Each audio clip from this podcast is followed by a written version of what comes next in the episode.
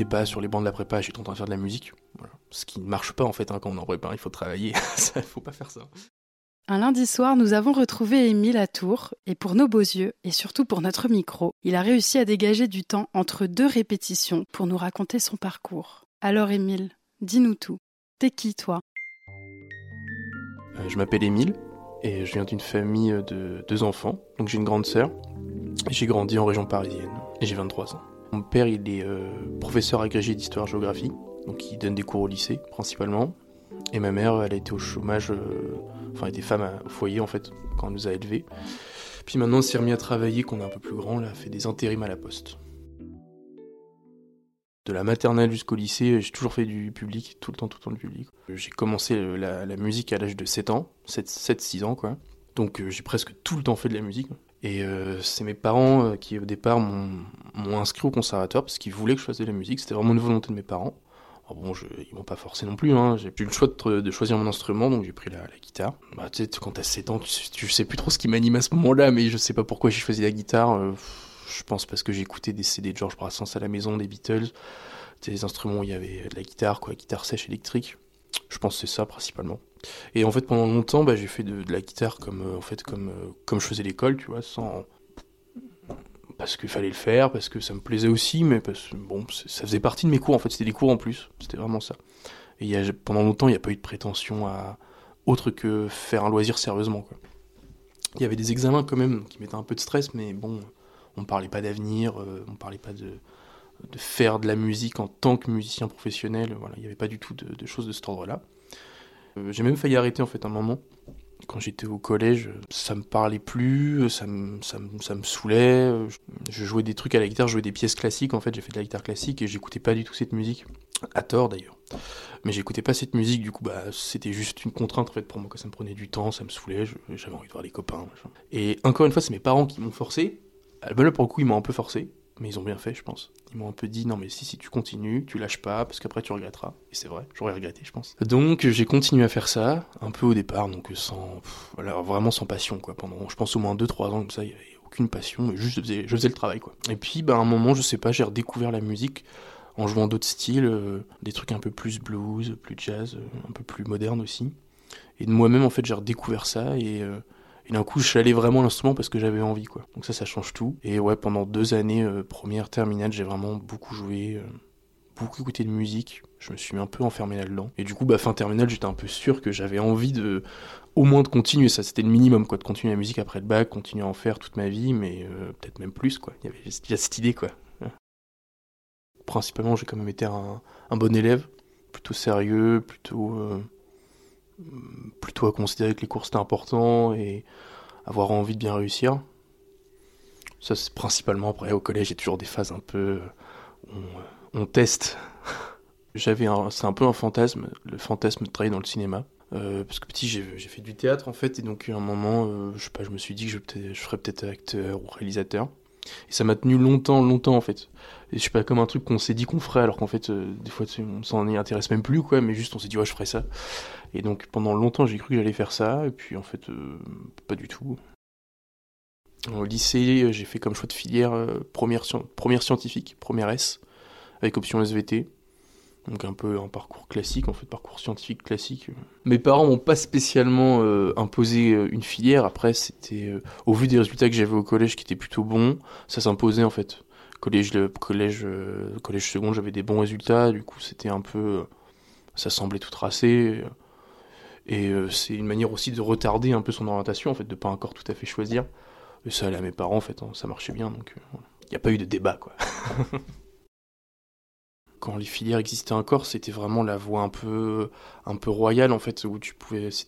C'était plus un bac très très général qu'un bac purement scientifique au final, parce qu'il y avait du français, de la philo. Jusqu'en première, il y avait encore des, euh, oui, du français, des lettres, quoi. Euh, puis de, plusieurs types de sciences, de la physique, de SVT, des maths, donc euh, ça, permet en, fait de, faire toutes sortes de filières après quoi.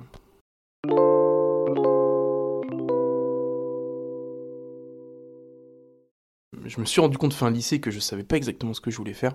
Je m'étais rendu compte que voilà, entre la musique et moi il se passait quelque chose d'assez fort, mais j'avais pas du tout encore dans la tête. Euh, enfin, j'avais peut-être l'idée, mais c'était pas du tout concret de vouloir faire musicien. Et puis je savais pas forcément quoi faire, et il y avait peut-être les métiers du son, ingénieur du son, qui pouvaient être un peu en adéquation avec mon profil, puisque j'avais à la fois un bagage scientifique, et puis bah, effectivement je, faisais de la musique. Et donc j'ai continué un peu dans une filière qui, qui, reste une filière générale, c'est la prépa, prépa maths, maths, maths, p. En fait, maintenant, c'est concrètement la continuité de la, classe scientifique, quoi. Donc euh, c'était encore une manière de pas, pas vraiment choisir en fait. C'était pour retarder le choix de qu'est-ce que j'allais vraiment faire. Et donc j'ai fait ça. Ça m'a pris pas mal de temps. Alors l'objectif de, de, faire une classe prépa scientifique, c'était au départ de peut-être préparer des concours pour des écoles de son. Donc par exemple, il y avait Louis Lumière qui a un pôle sup, euh, qui a un pôle pardon pas sup mais un pôle son, qui est, euh, qui est assez exigeant, assez élitiste en fait. Et donc le mieux c'était d'avoir un gros bagage scientifique, le concours et tout, c'est bien, c'était bien dur. Enfin je l'ai pas passé, hein, mais j'ai vu les annales, c'est bien dur. Au départ, j'étais hyper excité à l'idée de faire une prépa parce que bah, mon père avait fait une prépa, lui jeune, prépa littéraire, mais c'est quand même prépa. Tu vois, il y a l'esprit un peu prépa, tu, baignes un peu dans ce monde-là, donc tu as des images. Et puis j'ai mon meilleur copain qui, en terminale, euh, s'est orienté vers une prépa. Et on était copains comme cochons, donc tu te dis, ouais, j'ai mon pote qui fait une prépa. Euh, j'étais euh, aussi bon que lui en maths, voire meilleur. Du coup, je me suis dit, si lui le fait, pourquoi pas moi Voilà. Donc il y a tout ça qui joue un peu. Et puis le défi aussi, c'est vrai que c'est attirant. Quoi. On te dit tellement, ça va être dur, ça va être dur, ça va être. que tu te dis, oh, je vais le faire, je vais le faire. Bizarre d'ailleurs, mais c'est le défi quoi. Et euh, donc au départ j'étais hyper excité à l'idée de faire ça, très enjoué, très convaincu que c'était une bonne idée, mais c'était pas une mauvaise idée, hein, mais, mais c'est vrai qu'à un moment j'ai un peu déchanté parce que je me suis confronté à la réalité. Et la première réalité c'est que je me suis retrouvé avec des, des gens qui étaient vraiment des déjà des tronches, il y avait des tronches, et puis c'est la maths, maths c'est très orienté sciences de l'ingénieur. Moi, c'est pas du tout mon monde. Je viens pas du tout de là, ça me parle pas, ça m'emmerde, tu vois, vraiment. C'est un peu une douche froide qu'au départ tu dis ah mais bon, j'aime bien les maths, ça c'est sûr, j'aime bien les sciences pour ce que ça représente, mais je suis pas féru de ça quoi. Je, viens pas d'une famille scientifique. Là il y avait vraiment un décalage quoi. Je, voyais des trucs, ma famille était incapable de comprendre euh, le moindre mot que j'utilisais quoi. Donc ça fait bizarre quand même un peu quoi quand t'as pas du tout baigné là-dedans. Et puis, comme j'ai voulu à tout prix continuer le conservatoire en étant en prépa, euh, que par ailleurs j'ai changé de ville en fait au moment de faire ma prépa, je me suis retrouvé dans une ville du centre de la France, euh, j'ai passé en fait pas mal de temps au conservatoire, j'ai rencontré des amis au conservatoire, j'ai rencontré des musiciens professionnels au conservatoire. Et donc là, il s'est passé un truc où petit à petit j'ai délaissé la prépa en fait. J'ai quand même fini, mais euh, pas avec les honneurs on va dire.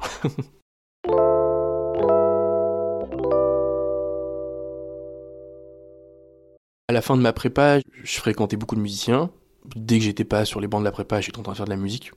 Ce qui ne marche pas en fait hein, quand on est en prépa, il faut travailler, il faut pas faire ça. Euh, si j'étais pas en train de travailler la musique, j'étais avec des copains musiciens, donc bon, il y avait un problème quoi. Mais je l'ai pas, euh, je l'ai pas présenté comme ça. J'ai dit à mes parents que j'avais envie de faire de la musique, que j'avais envie de passer la, fin de diplôme au conservatoire, ce qui s'appelle le, DEM, euh, que ça me tenterait peut-être bien d'être musicien finalement. Alors au départ, mes parents comme tout parent raisonnable, ils ont essayé de me dissuader, ce qui, est normal, hein, je pense que. Parce qu'ils savaient depuis longtemps que j'aimais vraiment beaucoup la musique, que, que, ça me faisait triper, que je faisais ça sérieusement, mais bon, euh, voilà, ils connaissent pas le milieu, et puis euh, ils avaient aussi peur pour mon avenir, donc. Euh, il y a une phase où ils ont essayé de me dissuader. Mais comme j'étais un peu insistant, et puis ils ont bien vu que de toute façon, il n'y a rien qui me ferait changer d'avis, ils ont, ils ont concédé. Ils m'ont dit juste, s'il te plaît, tu finis ta licence 3 de mathématiques, et euh, tu peux passer autant de temps que tu veux au conservatoire, tu peux jouer de la musique autant que tu veux, mais tu nous finis ta licence. Ce que je n'ai pas fait. Je me suis inscrit en licence. Euh, j'ai suivi un peu les cours, mais j'ai passé beaucoup trop de temps au conservatoire, donc j'ai pas validé ma licence. Mais j'ai passé des diplômes, et puis euh, de musique déjà. Et puis j'ai tenté surtout le concours de l'école jazz à Tours, où j'ai été pris. Et donc là, c'était un peu le début de ma vie où je fais que de la musique. Et c'est une vie que j'ai maintenant depuis deux ans. C'est ma troisième année de vie comme ça. C'est une école qui est donc à Tours, c'est une école qui est plutôt orientée jazz, comme, euh, le nom l'indique. Euh, en fait, c'est une école où il y a trois, trois niveaux, on va dire. Même, si là, peut-être, ça, ça peut-être un peu changé les noms, mais c'est le, principe est le même. Il y a une première année de brevet, en fait, où tu payes. Euh, tu payes assez cher. Et moi, j'ai pas fait ça. Et puis ensuite, tu as deux années qui sont financées par la région c'est deux années où tu passes ce qu'on appelle le, MIMA, qui est un diplôme qui est reconnu en fait par pas grand monde. C'est vraiment juste pour dire que tu as eu un diplôme, quoi. C'est pas, c'est pas reconnu par l'État. Et enfin, le dernier niveau, c'est le dernier DEM, qui là où en fait l'école fait un partenariat avec le conservatoire pour pouvoir justement délivrer ce diplôme qui là pour le coup est reconnu par l'État. Et le DEM en fait c'est une sorte, euh, ça serait en fait l'équivalent d'un bac de musique parce que c'est une porte ouverte euh, pour les études supérieures, en musique. C'est quand même un niveau un peu plus élevé que le bac en fait en, réalité parce que les musiciens qui ont le DEM sont a priori bon, ils ont un certain niveau quoi. Maintenant, ce que je fais, c'est que je prépare d'autres concours, donc ça arrête jamais de faire des concours. je prépare d'autres concours justement pour des, des conservatoires supérieurs. Euh, donc le, le but, c'est le but est double en fait, c'est à la fois de passer des, des diplômes pour enseigner, et puis aussi de, de se faire un réseau, tout simplement.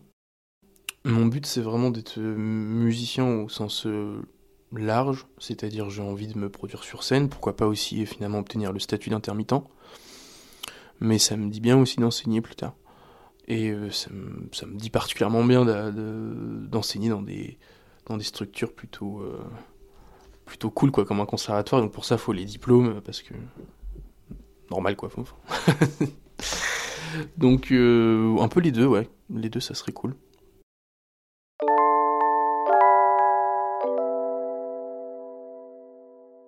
Aujourd'hui, et c'est très important, je pense, je le vis euh, grâce à mes parents, principalement, qui m'aident. Euh, aussi parce que dans ma famille, euh, on donne de l'importance aux études. Ça, ça met un peu la pression pour les études. J'ai un père qui est docteur et un oncle qui est docteur. Et puis ma sœur, là, s'en sort quand même plutôt bien dans ses études. Tu vois, elle est allée jusqu'au master, donc bah, c'est quand même des, études. Hein, qui, un master, c'est plus qu'une licence et tout, donc on va passer le CAPES. J'ai mes cousins aussi qui sont plutôt des tronches. Euh, enfin, je viens d'une famille qui sont assez intellectuels et puis ils ont, des diplômes, quoi. Donc euh, oui, ça met un peu la pression, forcément. Mm. Donc le fait d'étudier, le fait d'apprendre des choses, c'est plutôt euh, encouragé. Donc dès lors en fait que j'ai montré à mes parents que si je faisais un truc, je m'y mettais à fond, que j'apprenais. Enfin là, il y avait toujours leur soutien, pas de problème, quoi. C'était euh, j'aurais passé mes, journées à me droguer dans ma chambre, là, bon, il serait passé un truc pour moi, ça, ça aurait pas marché. Mais vu que je, j'ai plutôt joué franc jeu, puis carte sur table, en me disant, bah voilà, ce que je fais, j'essaie de le faire bien, et puis, bon, c'est quelque chose aussi auquel je crois, mais je pense que je le fais aussi quelque part pour eux, c'est vrai. Hum, c'est un peu des deux, quoi, c'est à la fois moi, puis aussi pour eux. Le fait de passer des diplômes, euh, c'est, voilà. C'est aussi un peu pour mes parents, et du coup, bah, ils m'aident, voilà on se sent un peu redevable, mais c'est pas forcément, c'est pas, dans mon cas, c'est pas non plus pesant dans le sens où je suis plutôt en accord avec euh, l'éducation qu'ils m'ont donnée. Et du coup, dans leurs désirs, je retrouve aussi, euh, euh, je retrouve aussi mes désirs en fait finalement. Donc peut-être que s'ils ne me demandaient pas, ils le réclament pas non plus, ils me disent pas voilà, faut que tu passes absolument des diplômes, mais quand je leur en parle, on sent qu'ils sont attachés, ils sont bien d'accord avec ça, ils, ils iraient plutôt dans le sens de m'encourager à faire ça. Donc oui, si, je pense qu'il y a quand même une côté, euh, on leur sent un peu redevable. Bah, c'est normal quand on a des parents qui nous ont bien éduqués, qui nous ont aidés. Quand on est en tout cas à mon âge, euh, c'est normal que ça rentre dans l'équation. Et ça me bouffe pas, pas trop, je crois pas. Peut-être que des fois ça me bouffe un peu, mais ça va. je donne des cours d'instruments. J'ai eu beaucoup de débutants euh, jusque-là, donc tu leur fais tout découvrir depuis le départ, c'est c'est super passionnant, en même temps c'est tellement dur. Et je donne aussi des cours de mathématiques, comme quoi j'en ai pas tout à fait fini avec euh, les mathématiques. Et je suis hyper content de faire ça parce que je donne des cours à niveau, euh, niveau première et terminale. Et c'est vrai que quand tu es musicien, alors surtout pendant la période là du Covid, euh, on n'avait pas beaucoup de concerts. Et il y a des fois où tu passes quand même beaucoup de temps chez toi à travailler. Et des moments où tu te dis mais à quoi je sers? Dans les moments où tu vas pas bien évidemment, tu te dis mais à quoi je sers, pourquoi je fais ce métier et tout, enfin pourquoi je veux faire ce métier, pourquoi je... Et euh, c'est vrai que donner des cours de maths et peut-être des, jeunes à avoir leur bac, à comprendre des trucs, ça c'est, gratifiant en fait, comme euh, le métier d'enseignant. En plus j'ai grandi avec que des enseignants quasiment dans ma famille, donc euh, j'ai grandi dans ce milieu-là, quoi, c'est, important dans ma famille finalement, et c'est assez gratifiant quoi, donc je, je m'y retrouve. Et donc c'est aussi un apport financier quoi, ça c'est chouette aussi. On dit que musicien c'est un métier précaire. Je suis pas. Euh, ça déjà ça dépend lesquels. ça dépend lesquels musiciens. Et ensuite, euh, en fait, quand on dit musicien, c'est compliqué de. Euh, ça renvoie pas, je trouve, directement. ce que je veux dire, c'est qu'il y a plein de manières d'être musicien. Du coup, ça renvoie pas forcément à un métier en particulier. Par exemple, un, je sais pas, un prof au conservatoire, bah, il est musicien en fait lui aussi, quoi, à la base. Il a une formation de musicien, et puis. Euh, et pourvu qu'il ait un bon poste dans un bon conservatoire, sans doute qu'il gagne plutôt bien sa vie. Et il a un statut qui est pas un statut précaire, au sens où il est, où il est fonctionnaire. Donc, il est fonctionnaire, c'est pas c'est pas la précarité, quoi, en fait, hein, quand même, faut pas exagérer. Je sais pas après si t'es forcément, si t'es le guitariste de Johnny Hallyday ou. Euh, enfin, je dis, ça comme ça, quoi. Je suis pas sûr que, euh, que tu sois forcément précaire. Donc ça dépend le style de musique que tu joues, ton réseau, comment tu. J'ai vécu. Euh, enfin, je vis au quotidien avec des musiciens qui, effectivement, ils ont, ils ont une précarité dans leur, dans leur statut, ce qui est une, une forme d'incertitude. du jour au lendemain, tu peux te blesser, donc tu peux plus pouvoir jouer, donc il y a une sorte de remise totale en question de ton existence, donc ça, c'est quand même pas, euh, c'est quand même pas confortable. Euh, il y a des moments où ils ont beaucoup de concerts, des moments où ils en ont pas du tout. pendant le Covid, bah, il y a beaucoup, beaucoup, beaucoup de musiciens qui étaient dans, dans la mouise. Donc, c'est incertain, ça c'est sûr. Ça c'est sûr.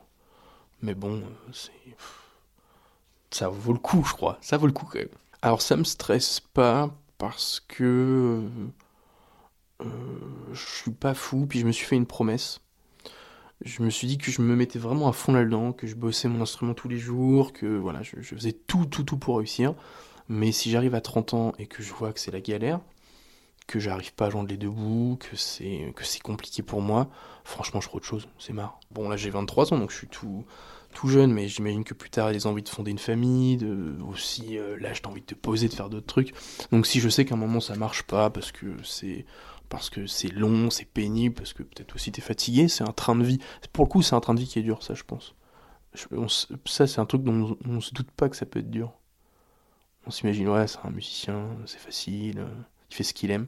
Oui, il fait ce qu'il aime, mais c'est pas, c'est éprouvant physiquement. Et du coup, je me dis, si jamais ça ne marche pas, je, ferai autre chose, tu vois. J'ai quand même un bagage scientifique à la base, rien ne m'empêche de reprendre mes études, de passer le CAPES. Tu as des profs de maths, il en manque quoi. Donc, euh, si c'est un emploi que je veux, c'est ça en fait. Si je veux gagner de l'argent, trouver un emploi, ça, il n'y a pas de problème en fait. Je, ferai ce qu'il faut pour.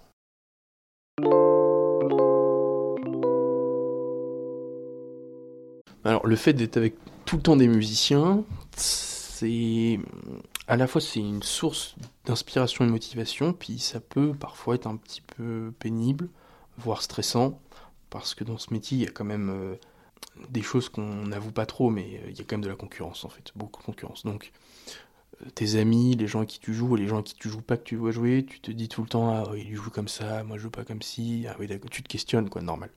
Donc tu te remets souvent en question parce que tu vois les autres jouer et puis tu te dis tu stresses quoi de ce point de vue-là. Et en même temps, le fait d'être au contact avec les gens, ça te fait pas perdre la réalité de vue, parce que si tu passes toutes tes journées dans ta chambre à bosser, tu peux trouver que tu joues mortel, et dire waouh, c'est trop bien ce que je fais. et en fait, tu sors dehors, et puis en fait, non, mais ce que tu fais, on l'a déjà fait des tas de fois, donc c'est un peu les deux en fait. Mais là, je suis plutôt dans une phase où personnellement, je suis très content de d'être au quotidien avec des gens qui font ça, qui sont en plus, euh, je les trouve assez brillants en fait dans ce qu'ils font, donc c'est très, ça motive énormément. Ça me fait du bien là en ce moment. J'ai eu des moments moins faciles, mais là, ça me fait beaucoup de bien. Ma majeure partie de mon temps, c'est quand même moi et l'instrument. Donc c'est à la fois des, euh, le fait de progresser techniquement, donc trouver des exercices, jouer des morceaux, piquer des morceaux qui vont te faire, euh, qui vont faire que tu joues de mieux en mieux en fait. Et puis euh, de travailler des répertoires spécifiques. donc quand tu as des morceaux avec des groupes, il bah, faut que tu les connaisses bien, faut travailler les trucs. Donc ça c'est quand même la majeure partie de mon temps. Après le reste, le reste, je le consacre plutôt à la composition, à l'arrangement. Cette année, ça me prend pas énormément de mon temps, mais il y a des moments, c'est des semaines. J'essaie aussi de faire comme ça, en fait, de me trouver des moments où je fais. Où je me mets dedans, en fait. je sais pas, par exemple, sur une semaine, je sais que je vais devoir composer pour un groupe parce que, je sais pas, le mois prochain, je vais faire une répète avec eux, donc là, il faut que je composer des trucs. Bah, pendant une grosse semaine, je vais faire quasi que ça, quoi.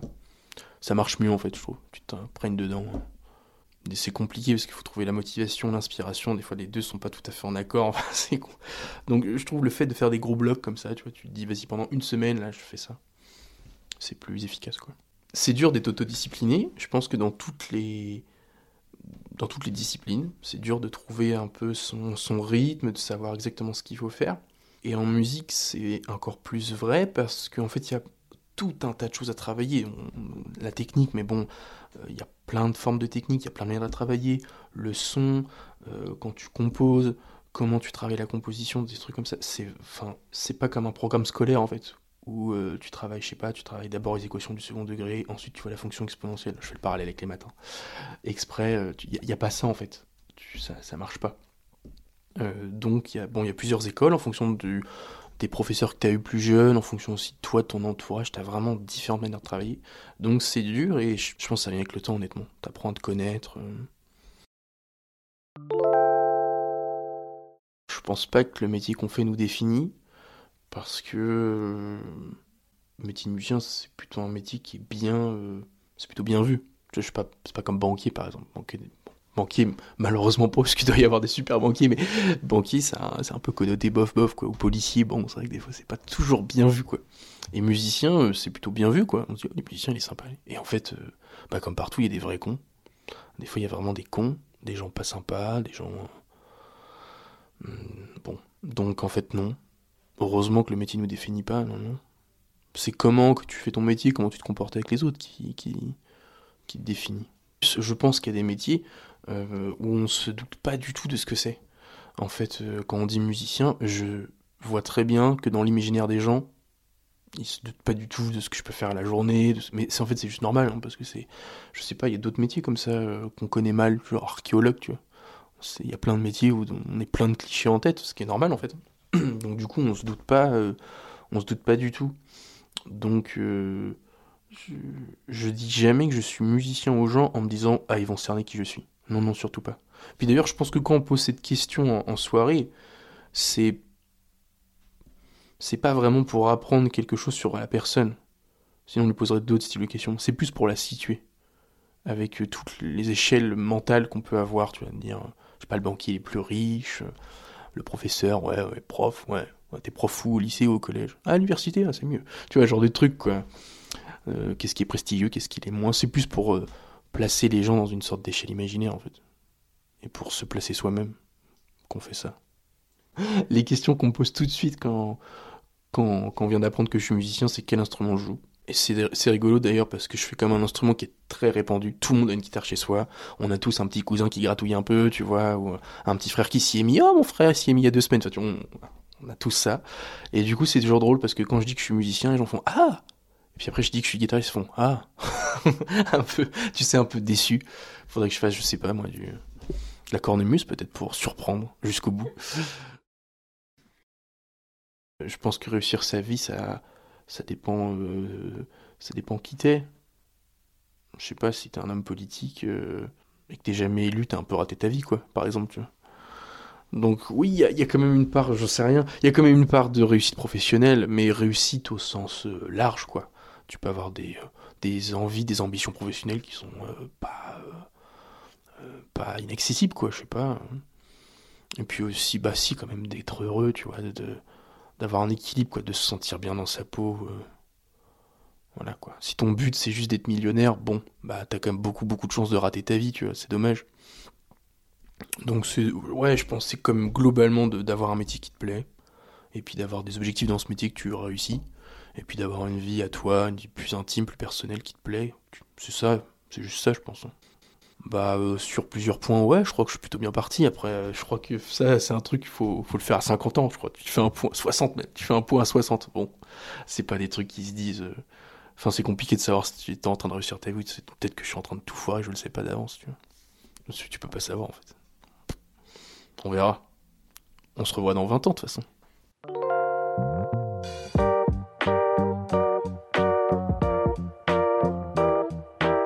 Merci Émile de nous avoir accordé du temps. On te souhaite bon courage dans ta quête du statut d'intermittent.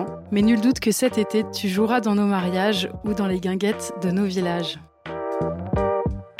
T'es qui toi est un podcast réalisé et produit par Sarah Chevalier et Emma Lahal. La musique a été composée par Hugo Beltramo.